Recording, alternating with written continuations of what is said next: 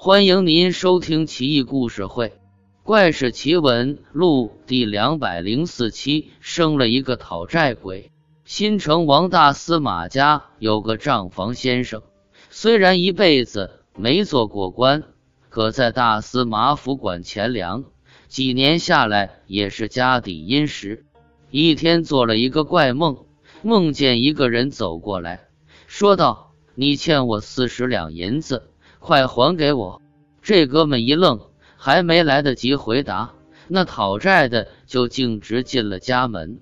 醒来之后，老婆生了儿子，这哥们恍然大悟，知道儿子就是那个讨债鬼，但也是前世宿缘，无可奈何。于是，这哥们就拿出四十两银子，另外放在一个地方。只要是给儿子吃饭、抓药、买衣服等等的所有花费，都从那里取用。等儿子三四岁时，再去查看余钱，就没剩下多少钱了。恰巧奶妈抱着儿子过来，跟老爹调笑嬉闹。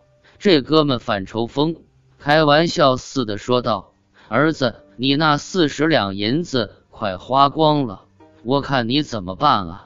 话音刚落，儿子脸色突变，脖子一歪，大眼圆睁，已然气绝。随后用剩下的钱给儿子安葬妥当，连一文钱都没剩下。旧时常有年迈而无子的，求教于高僧。